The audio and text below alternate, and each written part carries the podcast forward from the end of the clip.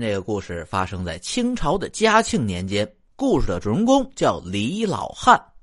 话说这李老汉是鄱阳湖畔的一个渔民，他看到这打鱼的营生，虽然挣不到什么大钱，但是他这日子过得比一般的贫农还是要强上不少的。这不在故事发生的时候，李老汉乐得后槽牙都露出来了。那这老爷子为什么这么高兴呢？那是因为啊。他的宝贝儿子今天娶媳妇儿。李老汉这个人是典型的老来得子，他一直等到了四十岁才等来了自己第一个孩子，而且这第一个孩子还就是一个大儿子。李老汉他老婆因为难产死了，所以这老爷子就把自己所有的爱全都倾注在这个孩子的身上了。从他儿子满月开始，李老汉就开始给他存钱。他要用一大笔钱给他儿子娶一个最漂亮的媳妇儿回来。时间一晃，十七年过去了。李老汉在自己儿子十七岁的时候，终于给他找到了一个好媳妇儿。这姑娘姓白，他爹也是个渔民。渔民的儿子娶渔民的女儿，这本身就是门当户对。同时呢，这白氏性格也温柔，人长得也漂亮。李老汉就有自信，自己的儿子看见他之后一定会爱上他的。其实，在古代，年轻人结婚讲究一个父母之命、媒妁之言。有好些比较保守的家庭，结婚的小伙子都得是掀起盖头的那一刻，他才知道自己的老婆长什么样呢。而李老汉他儿子就是这种情况，他只是听他爹说他媳妇长得可漂亮了。但具体是不是那么漂亮，他的心里也是画了一个大大的问号。李老汉看自己儿子不相信自己，他也犯合计了。他就琢磨着，人跟人之间感情这种事儿啊，是萝卜白菜各有所爱。我这儿媳妇儿，我看着是美若天仙，但是我不能保证我儿子也喜欢呢。万一他俩洞房的时候，我儿子一看，嘿，这个女人不是我喜欢的类型，哼。我呀，坚决不碰你。你要是那样的话，不就耽误我抱孙子了吗？所以说，李老汉在他儿子和儿媳妇进了洞房之后，就蹲在窗户底下听窗根儿。结果他这一听可不要紧呐，听得他这半大老头子都开始脸红心跳了。哎呦，这两个小年轻，他俩在屋里那是有说有笑，特别是他那儿媳妇笑的都快背过气去了。李老汉一听这动静，他心里就踏实了。这俩小年轻肯定是王八瞅绿豆对上眼儿的，看起来我抱孙子是指日可待了。心里有底之后，李老汉就回屋睡觉去了。正常来讲，新娶进来的媳妇儿在洞房之后的第一天早晨是要给公公婆婆敬茶的。转天早晨，李老汉天一亮他就醒了，他就坐在屋里等着儿媳妇来给他敬茶。结果他是 左等没人理他，右等还是没人理他。他一琢磨，嗨，肯定是这俩小年轻昨天晚上闹得太辛苦了。他俩辛苦一点是好事，他俩越辛苦，我就越早抱孙子。李老汉自己安慰了自己一下之后，他就出去打鱼去了。结果等他打了半天鱼，回到家里的时候，都已经是中午了。结果等他推门一看。哎呦，这屋里还是没有儿子和儿媳妇的踪影。嘿，这俩小王八蛋睡到中午还不起床，这就有点过分了啊！于是李老汉就去敲他儿子的房门，结果他这一敲啊，这门儿开了，这门闹了半天没锁。既然门没锁，李老汉就抬腿进屋了。结果等他进屋一瞧啊，他可就彻底傻眼了。只见在这洞房之中，李老汉的儿子消失不见了，而他儿媳妇呢，则一丝不挂的倒在床上了。李老汉私闯自己儿子的洞房，本身他心里就没底啊，更何况他儿媳妇现在还这造型，哎呦！如果他再盯着看的话，他不就成了老流氓了吗？于是他赶紧捂住了自己的眼睛，对儿媳妇说道。哎呦，媳妇儿，你这是怎么了？你赶紧把衣服穿上。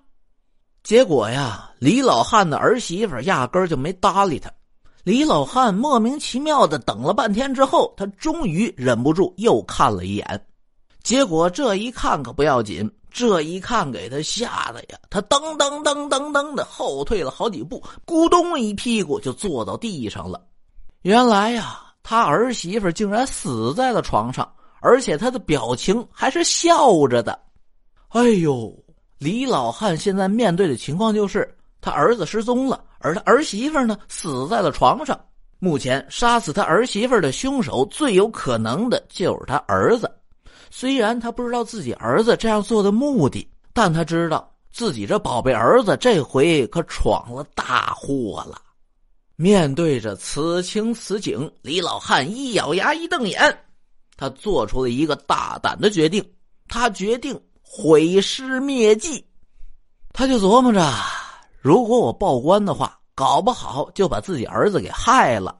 我呀，干脆把这女人给埋了得了。打定了这个主意之后，李老汉就进屋去处理尸体。但这时候，他儿媳妇可是光不出溜的在床上躺着呢。在古时候，都讲究一个男女授受不亲，一个男人和一个女人互相交接东西，他们俩的手都不能相互接触。而李老汉现在要处理的是，啊，一个没穿衣服的女人。你说他这手往哪儿下呀？他是哎呀，抓这儿也不好意思，抓那儿也不好意思。最后啊，他干脆把床单掀起来，把他儿媳妇裹吧裹吧，裹成一个团儿，给扛到肩上了。其实李老汉在裹人的时候，他探过他的鼻息，也摸过他身上的温度。这个女人确实是浑身冰凉，而且没了呼吸，所以说李老汉就认定她是死了。于是他就在自己家的后院找了一块空地，反正周围也没别人，他大白天的就刨了一个坑，把这个女人给埋了。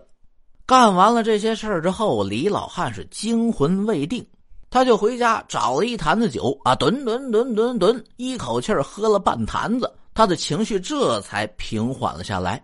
可他的情绪刚平缓下来，又发生了一件事他这血压呀，噌的一下子又上去了。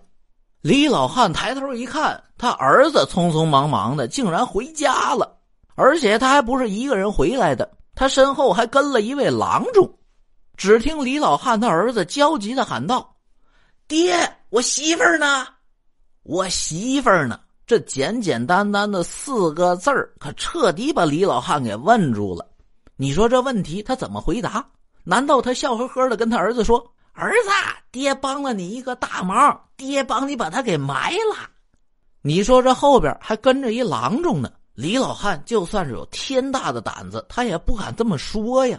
于是他就只能用另一个疑问句来回答这个疑问句：“臭小子，你先别管你媳妇儿的事儿。”你是从哪儿回来的呀？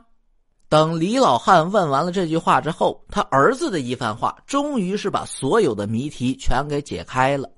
闹了半天呢，这小两口在洞房的时候，并没有着急办正事儿，他俩光不出溜的躺在床上，就突然间玩心大起了。你想吧，古代的人结婚都早，这小两口，男的十七，女的才十五。按照咱们现代人的标准，他俩还都是中学生呢。这俩半大孩子躺在床上，他俩就在那嬉戏打闹。他俩闹着闹着，李老汉他儿子就说：“我学过穴位按摩，要不我给你按摩吧？”说着，他就去捅他媳妇儿的神阙穴。这所谓的神阙穴，说白了就是肚脐眼儿。这傻小子也不知道听谁说的。按摩神阙穴能够滋阴补肾、增加情趣，于是这时候他那手上啊就开始有点没轻没重了。有点生活经验的人都应该知道啊，被捅肚脐眼儿那是特别痒痒的。李老汉他儿媳妇一痒痒，他就使劲的挣扎，结果他这一挣扎可不要紧，他身上也不哪个重要的穴道就磕到墙角上了，他这一磕，他这整个人就假死过去了。所谓的假死，指的就是人体所有的机能都处于半停滞状态，他的呼吸也会减弱，他的体温也会降低。这样的人虽然看起来是死了，但是他抢救抢救还能抢救活。这就是为什么有一种民间习俗是，人死之后必须要停尸三天才能下葬呢。这种情况就是怕万一死者是假死，等他到了地下的时候再活过来，那不就惨了吗？其实李老汉的儿子知道自己的媳妇是假死，因为他把耳朵贴到自己媳妇的胸口听了，还有心跳。于是他就赶紧从床上蹦下来去找李老汉求助。可这时候呢，李老汉因为嫌他俩起得晚，已经出去打鱼了。于是他儿子就只能自己一个人去镇上找郎中了。可就在他儿子离开的时候，李老汉发现他儿媳妇了。李老汉这个当公公的也不能把自己的脸贴在儿媳妇的胸口上听心跳啊。于是他就误以为自己儿媳妇是真死了。